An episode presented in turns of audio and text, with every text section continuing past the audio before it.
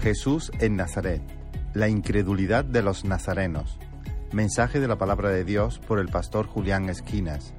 En la Iglesia Evangélica Bautista de Córdoba, España, 9 de julio de 2023.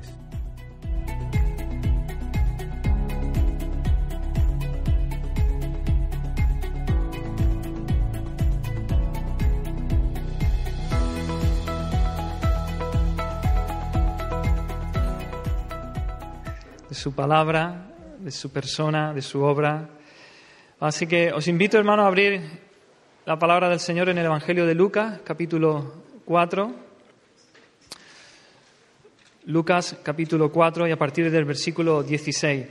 Hace ya unas semanas, cuando la última vez que yo estuve aquí en este lugar, estuvimos hablando, estuvimos meditando en este texto, cuando Jesús va a su pueblo natal, o más bien donde se crió, nació en Belén, ¿no? pero se crió en Nazaret. Así que vamos a, a continuar ahí la segunda parte de ese texto, pero lo vamos a leer entero. Lucas capítulo 4, versículos del 16 al 30.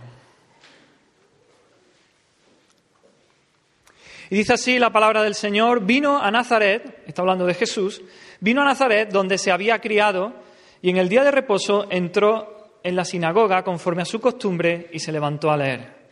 Y se le dio el libro del profeta Isaías y habiendo abierto el libro halló el lugar donde estaba escrito, el Espíritu del Señor está sobre mí, por cuanto me ha ungido para dar buenas nuevas a los pobres, me ha enviado a sanar a los quebrantados de corazón a pregonar libertad a los cautivos y vista a los ciegos, a poner en libertad a los oprimidos, a predicar el año agradable, agradable del Señor. Y enrollando el libro, lo dio al ministro y se sentó. Y los ojos de todos en la sinagoga estaban fijos en él. Y comenzó a decirles, hoy se ha cumplido esta escritura delante de vosotros. Y todos daban buen testimonio de él y estaban maravillados de las palabras de gracia que salían de su boca y decían, ¿no es este el hijo de José? Él les dijo, sin duda me diréis este refrán, médico, cúrate a ti mismo. De tantas cosas que hemos oído que se han hecho en Capernaum, haz también aquí en tu tierra. Y añadió, de cierto os digo que ningún profeta es acepto en su propia tierra. Y en verdad os digo que muchas viudas había en Israel en los días de Elías, cuando el cielo fue cerrado por tres años y seis meses, y hubo una gran hambre en toda la tierra. Pero a ninguna de ellas fue enviado Elías, sino a una mujer viuda en Sarepta de Sidón. Y muchos leprosos había en Israel en tiempo del profeta Eliseo, pero ninguno de ellos fue limpiado, sino Naamán el sirio. Al oír estas cosas, todos en la sinagoga se llenaron de ira y levantándose le echaron fuera de la ciudad y le llevaron hasta la cumbre del monte sobre el cual estaba edificada la ciudad de ellos para despeñarle.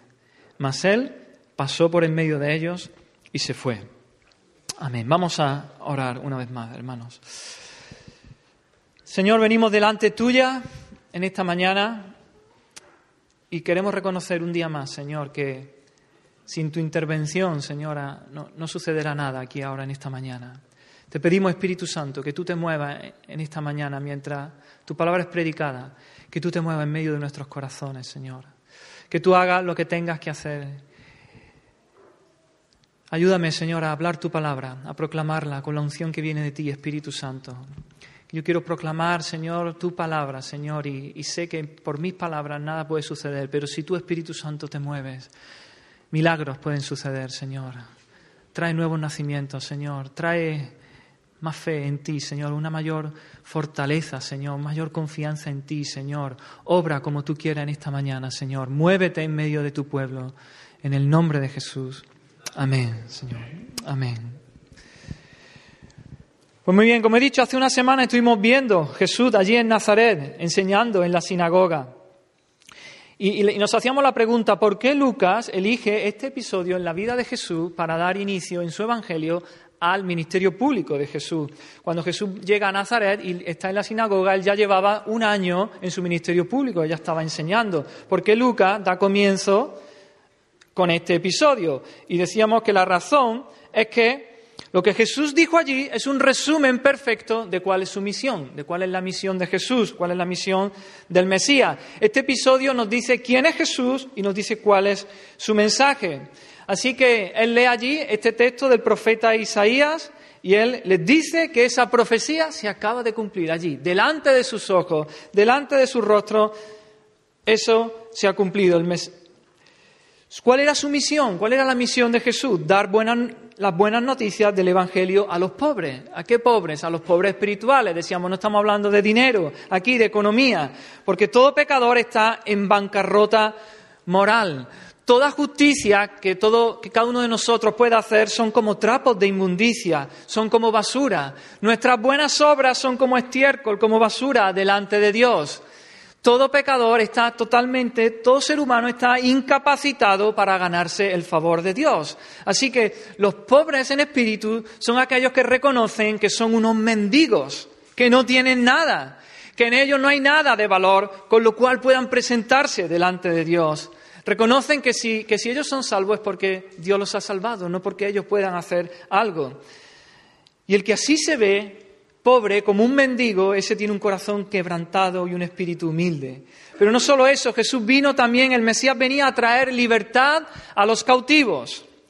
Porque el pecador es prisionero, es esclavo del pecado y es esclavo de Satanás. ¿Y Jesús qué hace? Jesús viene a liberarlo. El pecador es también prisionero de Dios. ¿Por qué? Porque tiene una deuda con él a causa del pecado. Entonces Jesús viene a perdonarle esa deuda que tiene con Dios, viene a perdonar sus pecados y así poder quedar libre del castigo. Jesús toma nuestro castigo, paga la deuda que teníamos con Dios, perdona nuestros pecados y nos libera. Somos libres.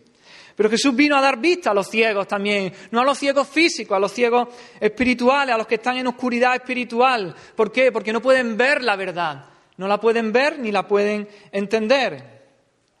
El ser humano es ciego por naturaleza, decíamos. El hombre natural no sabe, no entiende, anda totalmente a ciegas.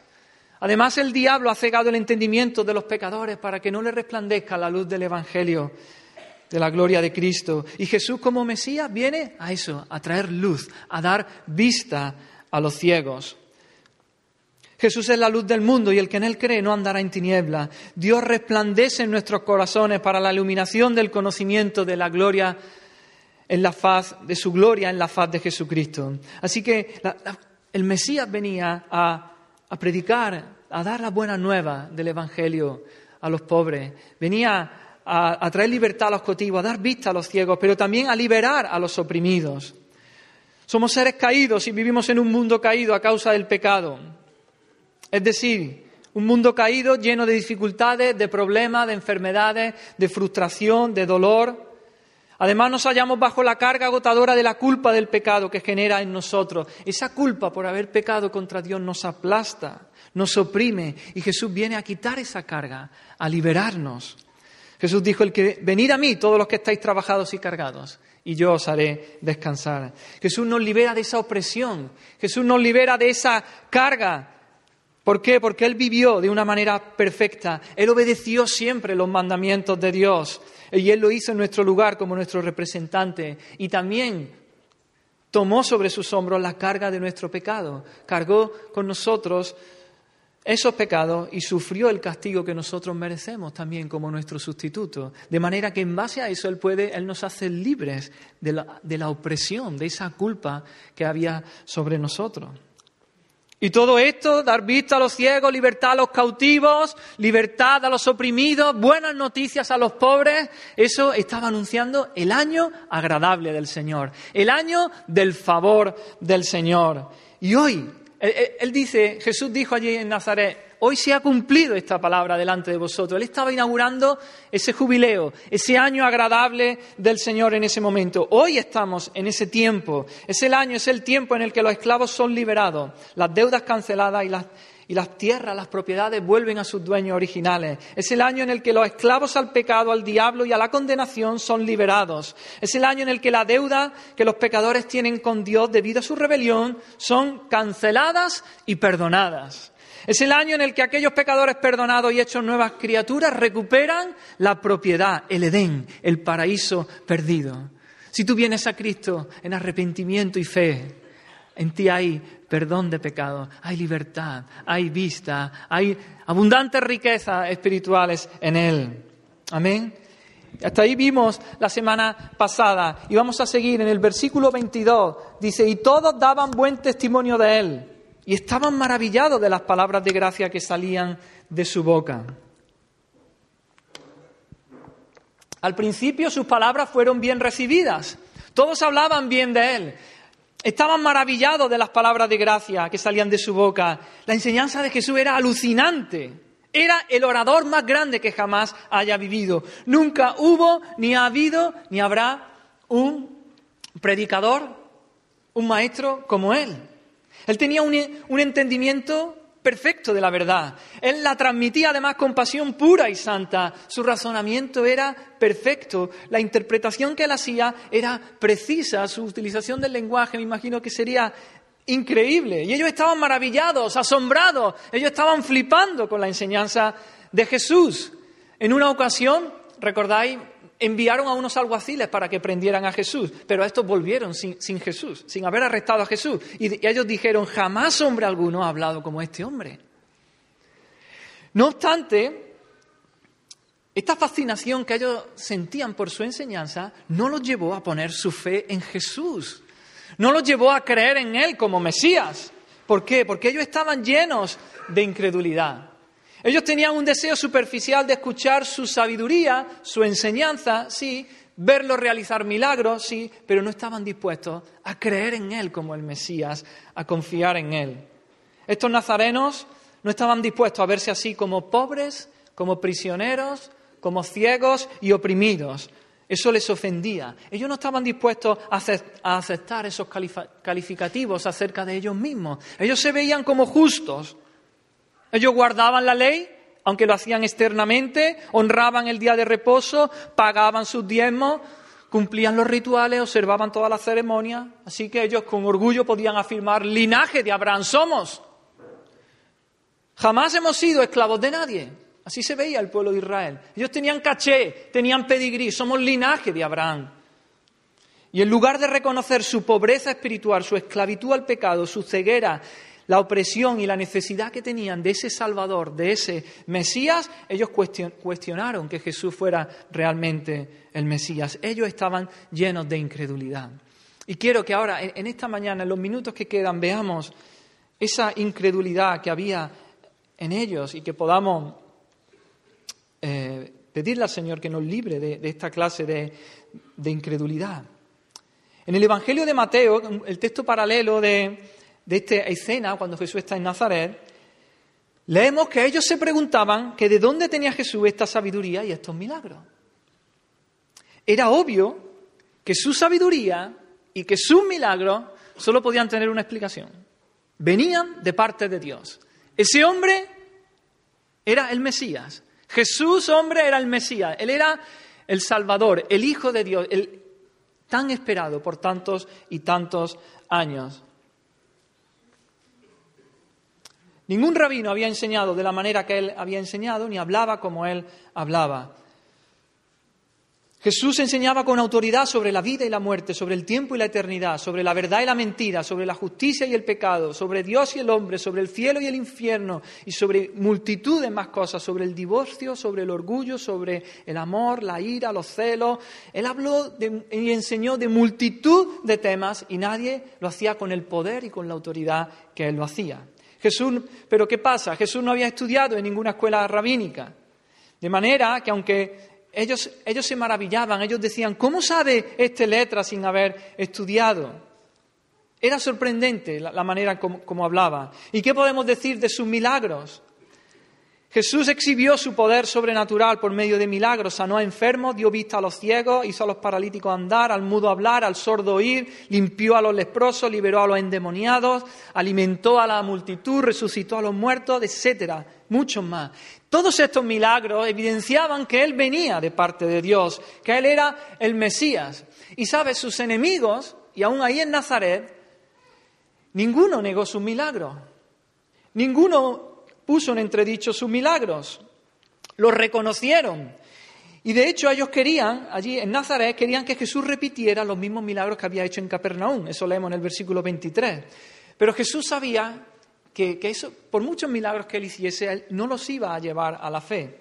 Ellos querían que Jesús los entretuviera un rato con sus milagros, con el espectáculo, que Jesús que ellos se beneficiaran también de esos milagros, pero ellos no querían la convicción de pecado, ellos no querían ese mensaje de que ellos son pobres, que están oprimidos, que son esclavos, que son ciegos, ellos no querían, no querían ese mensaje.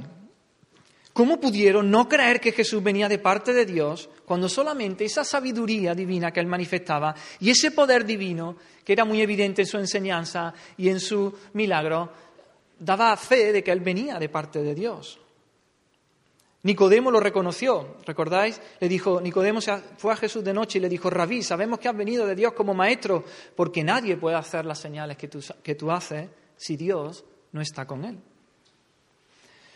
Sus más acérrimos enemigos reconocían la veracidad de sus milagros, pero como no podían creer en él, ¿qué hacían? Se los atribuían al diablo, ¿recordáis? Este dice, echa fuera a los demonios, sí, los echa, pero por Belcebú, por el príncipe de los demonios. Ellos eran intencionalmente incrédulos, se negaron a hacer la relación lógica y evidente que había entre su sabiduría y su milagro y su divinidad, que él era el Mesías. Así que aquellos que escucharon el mensaje de Jesús, que vieron a Jesús realizando milagros, no creyeron por falta de evidencia, sino a pesar de la abrumadora evidencia que tenían delante de sus ojos. No lo rechazaron porque les porque le faltara verdad, sino porque rechazaron la verdad. Ellos no quisieron el perdón, ellos se querían mantener en sus pecados. Negaron la luz porque preferían la oscuridad. La razón para rechazar al Señor siempre ha sido que los hombres prefieren andar en sus propios caminos antes que andar en los caminos de Dios. Aman su pecado, prefieren seguir en Él. Así que cuando una persona rechaza de manera intencional al Señor, por muchas evidencias que le demos, por muy concluyentes que sean todas esas evidencias, él no va a creer, nunca va a creer, va a seguir en, su, en sus trece. La persona que ha oído muchas presentaciones claras del Evangelio, pero que pide más, más evidencia, más evidencia, más evidencia, revela la obstinación de su corazón, un corazón incrédulo que no quiere creer en el Señor. Jesús, cuando, cuando contó aquella historia, Jesús del hombre rico y Lázaro, ¿recordáis? Cuando ese hombre rico estaba allí en el Hades, dice, Señor, envía, envía a un ángel, envía a este, a, mi familia, para que le hablen, para que escuchen de él. Y Jesús les dijo, mira, si no oyen a Moisés y a los profetas, tampoco se persuadirán, se persuadirán, aunque alguno se levante de los muertos. La persona que no acepta la luz de Dios que ya tiene, no creerá por mucha más luz que se le entregue. De hecho, no escucharon, la generación de, de Jesús, no escuchó a Moisés, no escuchó a los profetas, ¿Y qué pasó? Que Jesús se levantó de entre los muertos y vino y les habló y tampoco siguieron sin creer en Él. Hermanos, hay, hay multitud de evidencia de que el Evangelio es verdad. Hay multitud de evidencia de que Jesucristo es el Mesías, de que la Biblia es la palabra de Dios. Pero una y otra y otra vez los incrédulos oscurecen la verdad, la apagan, la opacan, porque no quieren creer en Él. Hay más de 300 profecías del Antiguo Testamento que fueron cumplidas en Jesús, dadas 400, incluso hasta 400 años antes de su nacimiento. Pero aún así los incrédulos se niegan a creer, aún teniendo la verdad delante de sus ojos.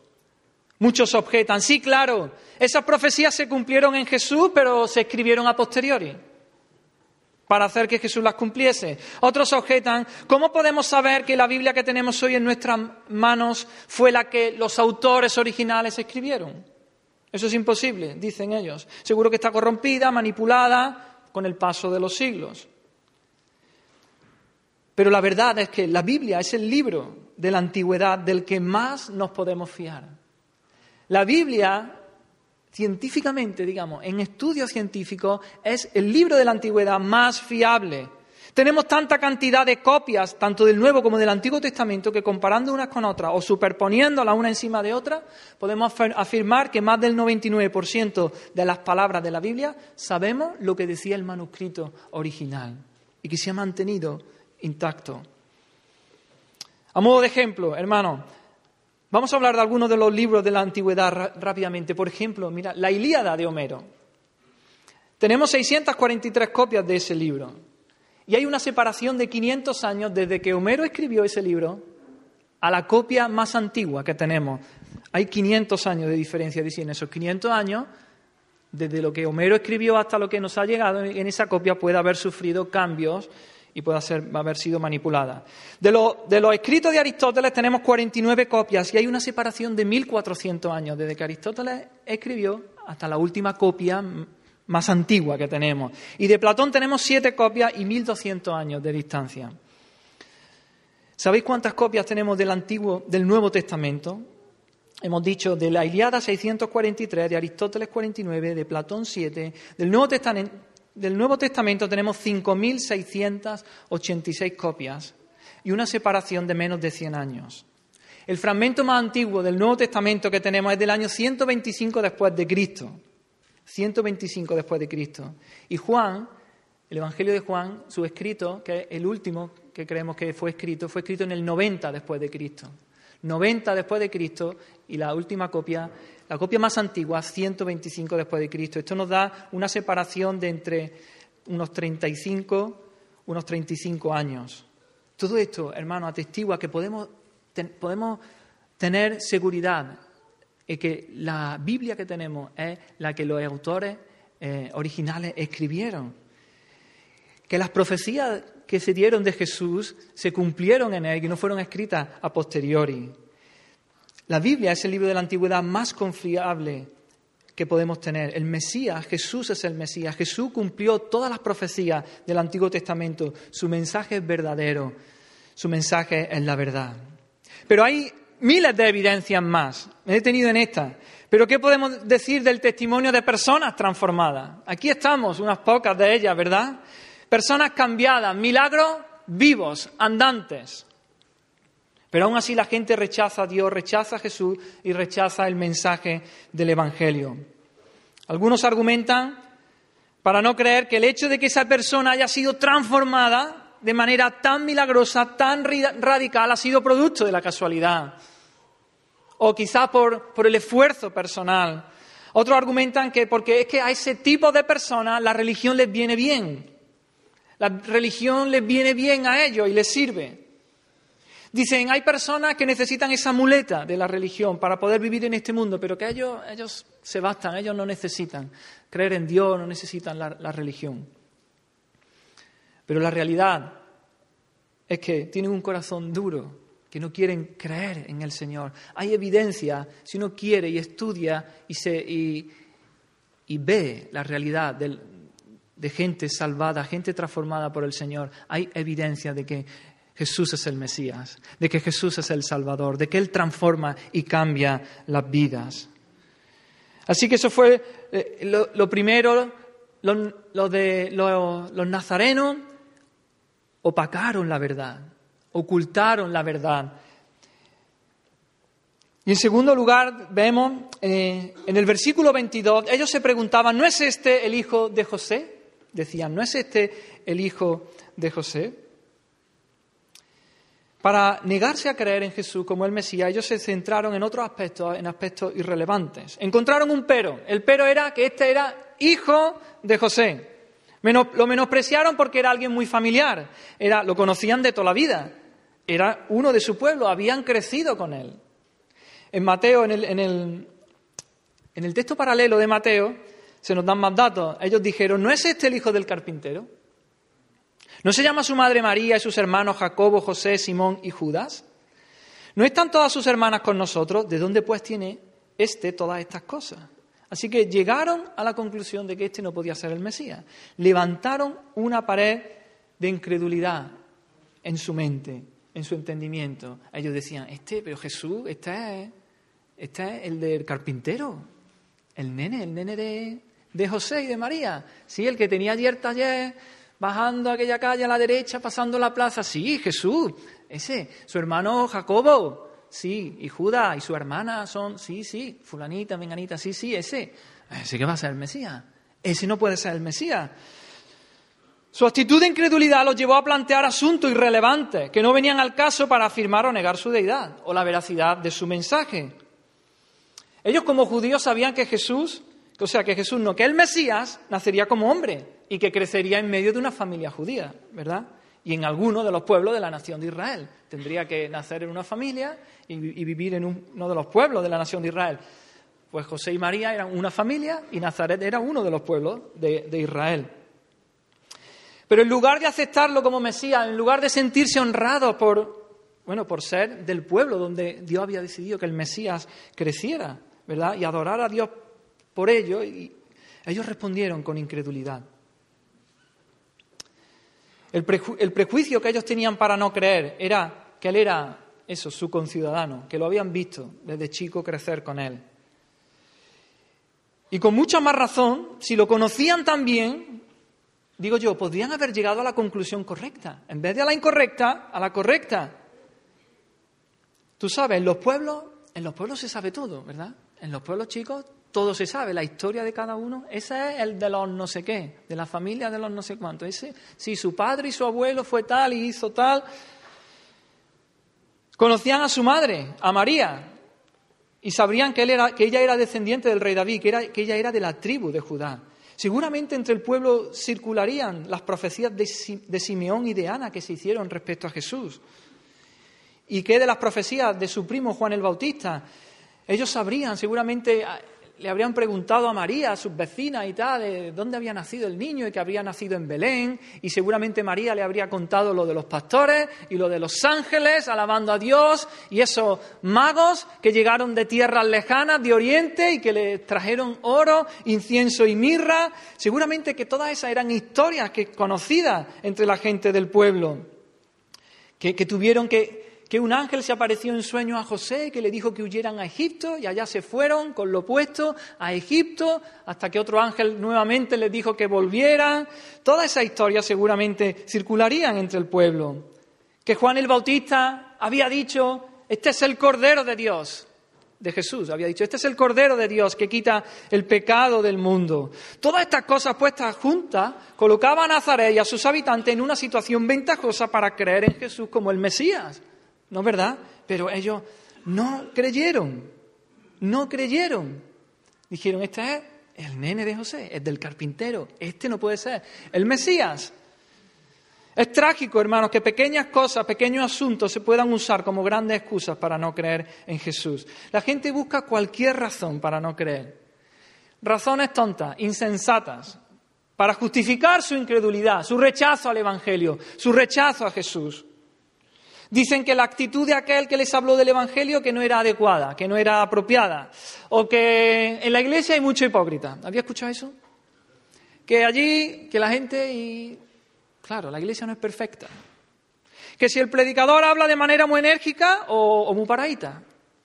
O que las reuniones son demasiado formales o demasiado informales, o que son demasiado largas, o que son demasiado cortas, o que son por la mañana, o que son por la tarde, o que duran mucho, yo qué sé, cualquier cosa Cosas pequeñas, cosas insignificantes de las que se hacen grandes montañas para justificar el rechazo y el no creer en Jesús. Solo son cortinas de humo para excusarse y justificar su incredulidad. Los habitantes de Nazaret desviaron su atención de la verdad y rechazaron a Jesús basándose en eso, en asuntos insignificantes, como que lo conocían desde niño, que es que es el hijo del carpintero que conocían a su familia, a sus hermanos, a sus hermanas. Estos asuntos irrelevantes se convirtieron en obstáculos, en piedras de tropiezo, en piedras de tropiezo para su salvación. Y yo aquí en esta mañana, si hay alguien, si tú todavía no le has entregado tu vida al Señor, te digo, deja de poner excusas ya. Deja de poner excusas. Entrégale tu vida al Señor. ¿Sabes que tienes que entregarle tu vida al Señor? Sabes que, estás perdido, que estás en la ruina. ¿A qué estás esperando? ¿Quieres seguir encabezonado en tu incredulidad? Deja de excusarte eso en el, en el, estilo del predicador o en la duración de los sermones o en los hermanos o en la forma del culto, en la música, en la alabanza, que no me gusta, que esto, que lo otro. Deja de excusarte, incluso que si hay algunos puntos de la doctrina, que hay pequeñas diferencias doctrinales de segundo orden, Deja de poner excusas, entrégale tu vida al Señor, ríndete, arrepiéntete de tu pecado y cree en Jesús. A veces ponemos excusa de No siento nada, no veo cambio en mi vida, a mí Dios no me toca, yo veo que otros sí, que otros se gozan en las cosas de Dios, pero yo no. Deja de poner excusas, entrégate, obedece al Señor, entrégate con todo, ríndete, pierda, pierde, deja que el Señor te venza. No dejes que la familiaridad de las cosas de Dios te lleve a rechazarlo. Mira, joven, escucha, joven, hey, si estás con el móvil, deja el móvil, escúchame. No estoy diciendo porque esté ninguno con el móvil, ¿eh? Escucha, joven, tú, aquí hay muchos de nuestros hijos, los jóvenes que están aquí, los adolescentes, que han escuchado, ya se saben el Evangelio para adelante, para atrás, para arriba, para abajo, lo han escuchado 20 millones de veces. Te has criado en la iglesia, te han salido los dientes en el cochecito ahí, cantando las alabanzas y escuchando la palabra y la predicación. Pero no dejes que la familiaridad de las cosas de Dios te lleve a rechazarlo, te lleve a la incredulidad. Cree en el Señor. Yo, he hablado con muchos de vosotros y, me decís, no, no tenéis ninguna duda de que, de que Dios existe. No tenéis ninguna duda de que, de que Jesús es el Hijo de Dios, es la verdad, que el Evangelio es la verdad. Pero aún así, no, no creéis, no venís al Señor. No dejes que la, la, familiaridad con las cosas de Dios te lleve a rechazarlo. Tú has visto a personas totalmente cambiadas y transformadas. Aquí están tus padres, tu abuelo y, gente, los hermanos de la iglesia. Aquí hay auténticos milagros vivos, andantes de lo que es la gracia, el perdón y la misericordia de nuestro Dios. Y no tienes duda de la existencia de Dios, ni de su poder, ni de la veracidad del Evangelio, pero aún así no crees. Por favor, deja ya de rechazar. Cree en el Señor Jesucristo, entrégale tu vida a Jesús.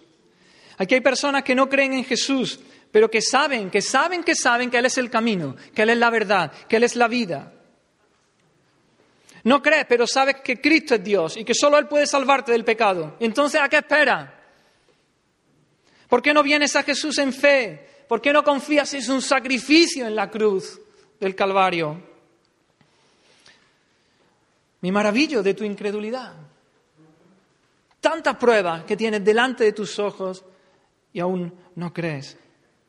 Sabes que sabes que sabes que en el estado en el que estás, en la ruina, irás a la perdición eterna. Sabes que estás enfangado en, el pecado, lleno de lodo, sucio. Y sabes que la fuente está abierta. ¿Por qué no te lavas? Sabes que Cristo te salvará si confías en Él. Sabes que Él es confiable, que Él es digno de tu confianza. ¿Por qué no confías en Él? Yo te ruego, confía en Jesús, entrégale tu vida al Señor. Deja ya de levantar muros de incredulidad. Lánzate, entrégate al Señor. Así que allí los nazarenos primero se centraron en cosas irrelevantes. Perdón, primero oscurecieron la verdad, opacan la verdad, tapan la verdad. En segundo lugar, se centran en lo irrelevante, en que este lo conocemos, este es el hijo del carpintero. Y en tercer lugar, dice ahí el versículo 23, ellos querían verlo hacer milagros.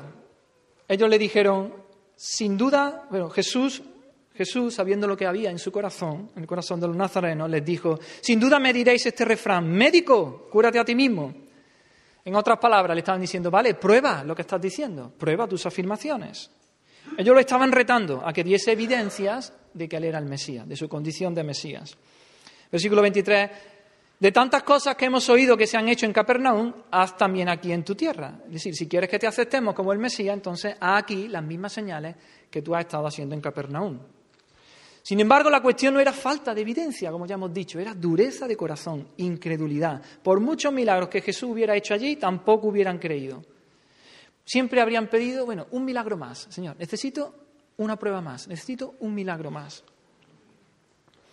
Ninguna cantidad de milagros lo hubiera convencido. Sus mentes estaban endurecidas. En el Evangelio de Juan leemos, pero a pesar de que Jesús había hecho allí tantas señales delante de ellos, no creían en Él. A pesar de tantas señales que había hecho, no creían en Él. Jesús le sigue diciendo, le responde con un proverbio o con un refrán, de cierto, de cierto digo que ningún profeta es acepto en su propia tierra. No hay, en, Mateo dice, no hay profeta sin honra, sino en su propia tierra y en su casa. Las personas, la gente fuera de Nazaret creyeron en él, pero allí, en su propio, en el pueblo donde se había criado, fue rechazado. Fue recibido con hostilidad, con indignación. Ellos decían, ¿quién se cree este? Este Jesús, ¿quién viene a creerse? Que él es el Mesías, pero sí el hijo del carpintero. Y Jesús experimentó rechazo y de la misma manera experimentó rechazo de sus vecinos, de su pueblo, de su familia, de los cercanos. De la misma manera nosotros podemos experimentar lo mismo. Enfrentaremos rechazo, persecución por causa del Evangelio. Ya Jesús nos lo dijo. Jesús les había hablado de su pobreza, de su ceguera, de su esclavitud, de su opresión. Y cuando Jesús los confrontó con esas cosas, se volvieron en contra de él. Se opusieron, se escandalizaron, porque la incredulidad los cegaba, los tenía ciegos a su propia realidad, a la verdad de la que Jesús enseñaba. A menos que una persona enfrente su pecado en arrepentimiento y fe a la verdad del Evangelio, esa, esa verdad del Evangelio está oculta para él, no está al alcance se sentirá y se sentirá ofendido por ella. A menos que alguien esté dispuesto a permitir que la verdad de Dios are el suelo de su duro corazón y a confesar y abandonar su, su pecado, se ofenderá, se sentirá ofendido por el Evangelio y atacará y perseguirá al portador de la verdad. Aunque estén rodeados por la verdad, contraatacan y ridiculizan y desprecian y se burlan y a veces hasta atacan con violenta persecución. Así que después de un solo sermón, allí en Nazaret, la gente que lo había conocido también a Jesús se sintió indignada por el mensaje y se convirtió en una turba que deseaba, que deseaba matarlo. Aquí, hermanos, hemos de predicar el Evangelio, como Jesús hizo allí, aunque tengamos oposición. Hemos de predicar el Evangelio a tiempo y fuera de tiempo, a diestra y a siniestra, en todo tiempo, en todo lugar, a toda persona. Podemos esperar rechazo, sí, desprecio, burla, que se rían de nosotros, que nos ridiculicen, sí. ¿Y qué? Eso no nos debe detener de nuestro llamado, de predicar el Evangelio, las buenas noticias allí, a toda criatura, en todo lugar. Si a Jesús lo persiguieron y se rieron de él, lo mismo hemos de esperar nosotros. Pero sabes que nos espera algo mucho más grande. Finalmente, la gloria nos espera, el cielo, la corona que nuestro Señor nos pondrá. Nos espera nuestro Dios mismo, con los brazos abiertos, con un bien, buen siervo y fiel. Sobre poco has sido fiel, sobre mucho te pondré. Entra, entra en el gozo de tu Señor. Así que aunque en este mundo recibamos burla y se ríen y nos persigan y nos ataquen, prediquemos, hermanos, sigamos predicando el Evangelio. El Señor nos recibirá en la gloria con la mano abierta. Disfrutaremos una eternidad. ¿Y qué la persecución? ¿Y qué la risa? ¿Y qué las burlas?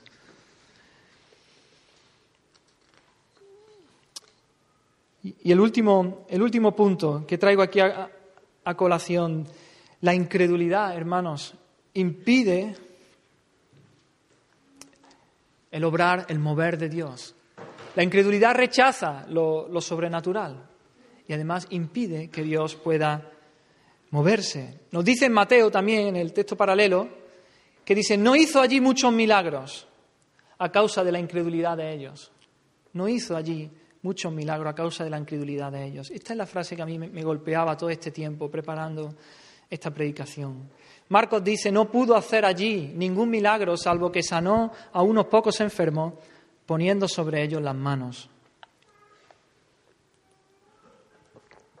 La incredulidad de los nazarenos hizo que Jesús no pudiera hacer allí muchos milagros, excepto unos pocos, nos dice Marcos. No es que a Jesús le faltara poder para realizar milagros, por supuesto, pero el rechazo del pueblo de Nazaret, la dureza de su corazón, hacía que no hubiera lugar para los milagros. La incredulidad impide que Dios obre, que Dios se mueva y que su obra avance en nuestras vidas, hermanos, en nuestros corazones. Algunos de los milagros que Jesús hizo fue en, respuesta directa a la fe personal.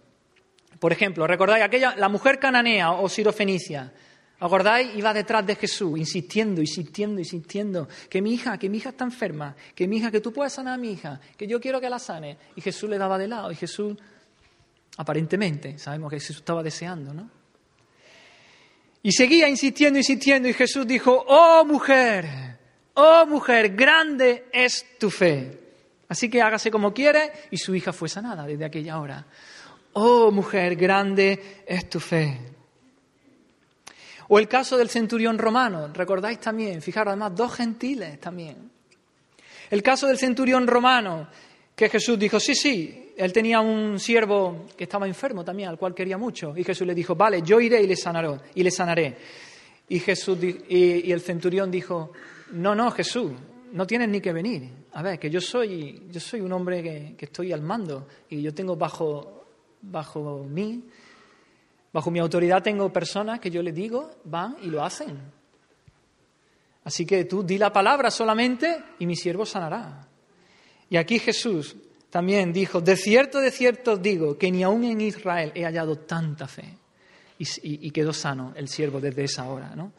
Aquí vemos como Jesús se movía en milagros en base a la fe de las personas, la fe de esta mujer sirofenicia en base a la, a la fe de este centurión romano. Pero en muchos otros casos, Jesús obró milagros a pesar de la fe de las personas, no porque hubiera fe en las personas.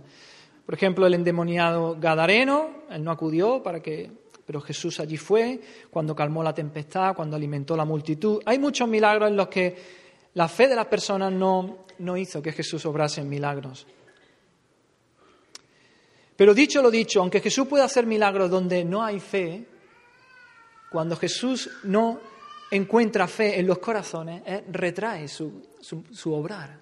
Y en cierta manera es, es lógico porque cuando Jesús entraba a un, a un pueblo, a un lugar, y la gente creía en Él, pues le llevaban a los enfermos para que los sanase. Había fe en Jesucristo, creían que Él era el Mesías, creían que Él era el enviado de Dios, entonces la gente pues va, va a Él y acude a Él.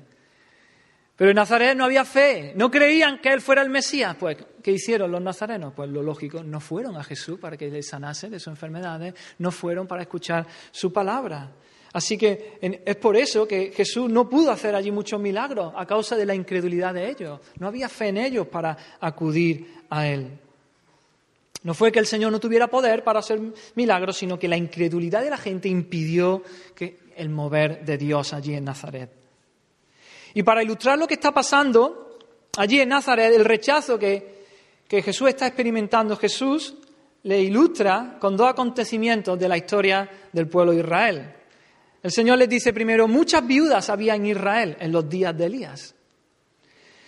Elías profetizó durante el reinado de Acab, uno de los reyes más malvados que, que tuvo Israel, influenciado por su esposa Jezabel, su pagana esposa gentil Jezabel. Acá fue un adorador de Baal y, llevó a todo el pueblo de Israel a adorar a Baal. Eh, fue una época de profunda apostasía, de, de profundo pecado, profunda rebelión el pueblo se apartó mucho del Señor. Así que como juicio divino, Elías anunció una sequía de tres, una sequía grande, y durante tres años y medio no llovió en todo Israel. Esto provocó una gran hambre allí en toda la tierra. Y esas graves condiciones, mucho peor, eran para las viudas, ya sabéis. las viudas eran especialmente desfavorecidas, especialmente vulnerables eh, ante las crisis como esta. Y a pesar de, que había muchas viudas en Israel, fijaros, a ninguna de ellas fue enviado Elías, sino a una mujer viuda en Sarepta de Sidón, a una gentil fuera del pueblo de Israel. Claro, esta, era una historia que al, pueblo judío no le gustaba que se la recordasen. Así que los oyentes allí en Nazaret se sintieron incómodos, se sintieron furiosos. Ya era bastante malo que Elías sirviera a una viuda gentil y no a una, y no a una israelita.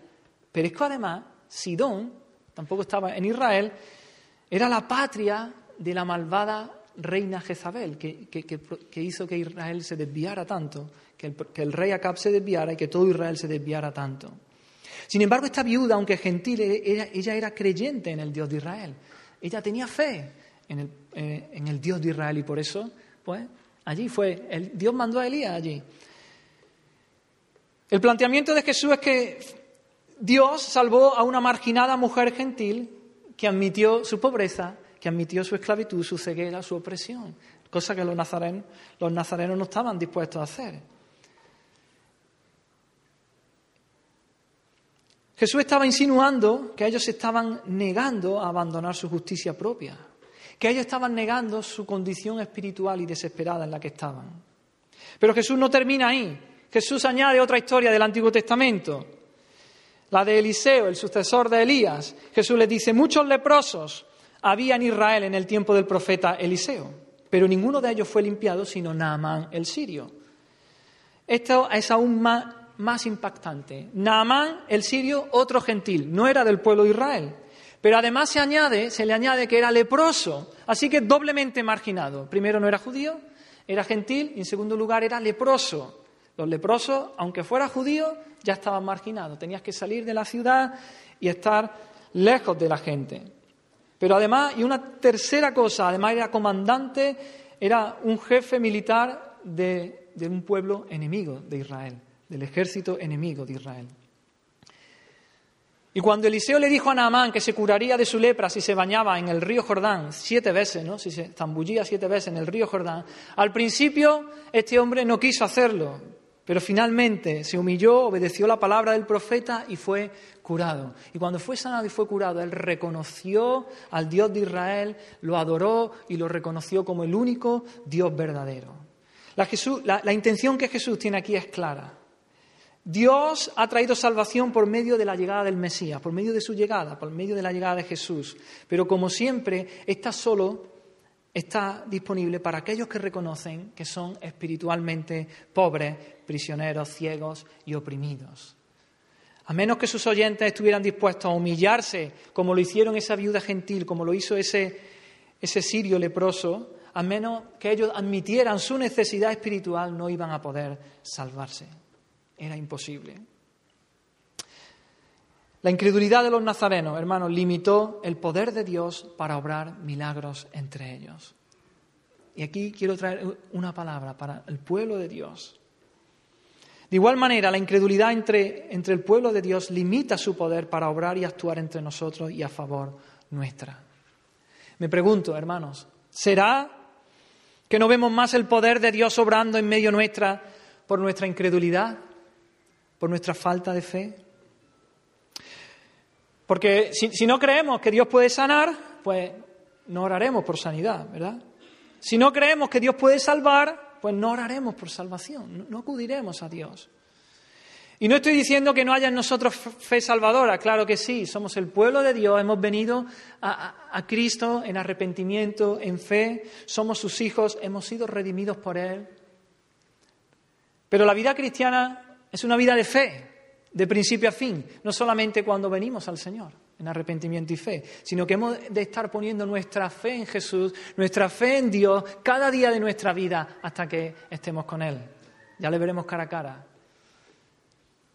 Hemos de seguir creyendo en Dios, hemos de seguir creyendo en su poder para seguir confiando en Él y viendo su obra y su mover en nuestra vida.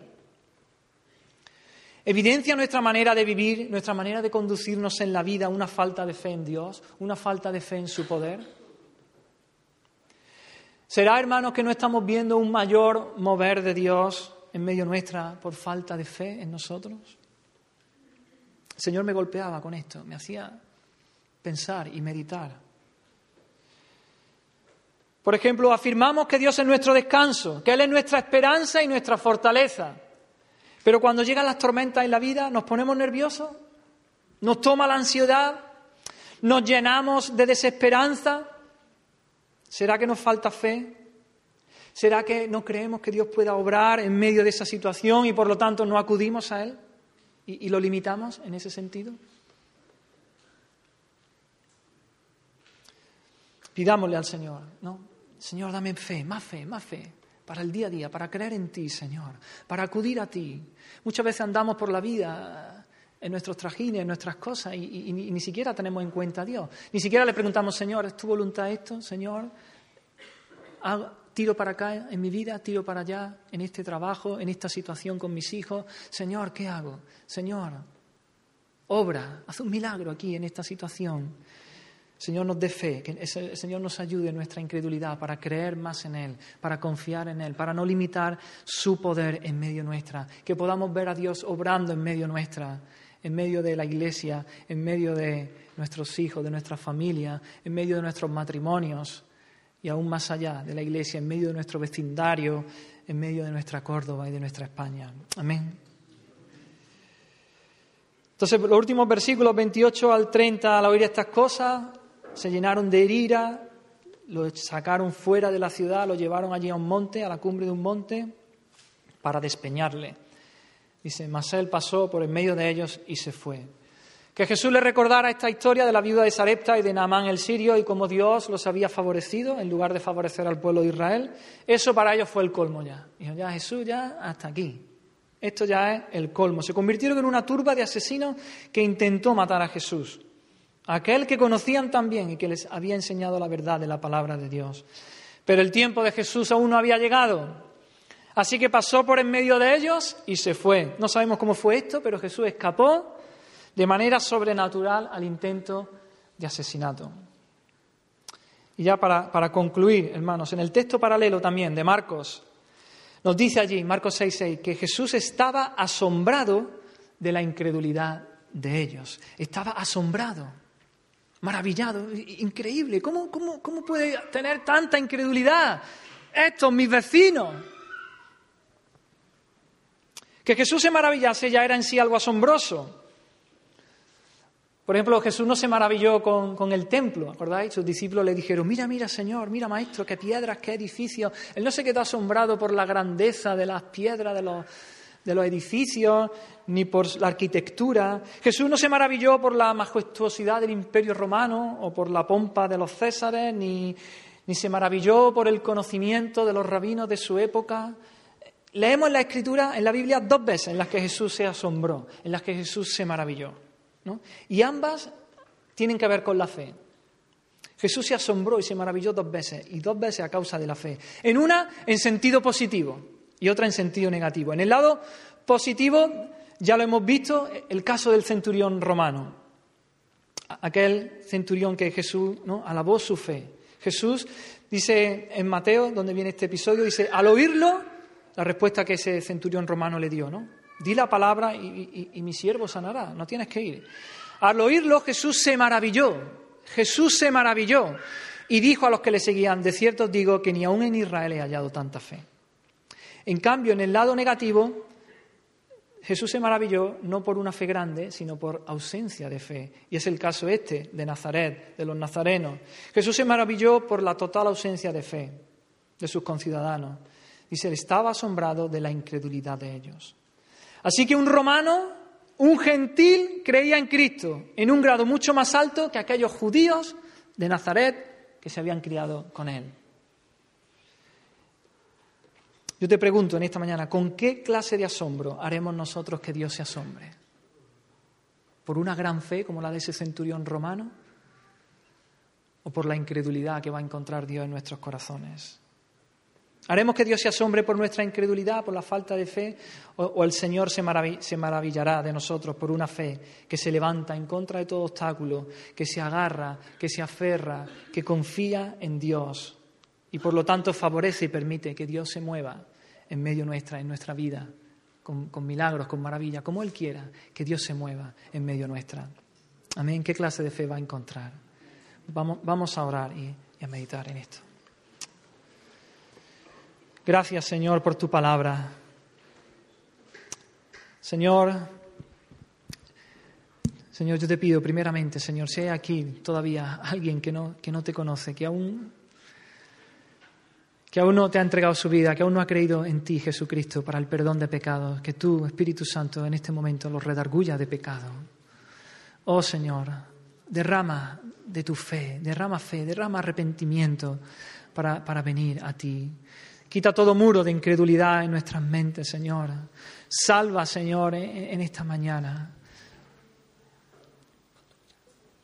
Todo muro que se levanta en contra del conocimiento tuyo, Señor, destruyelo, rómpelo, Señor.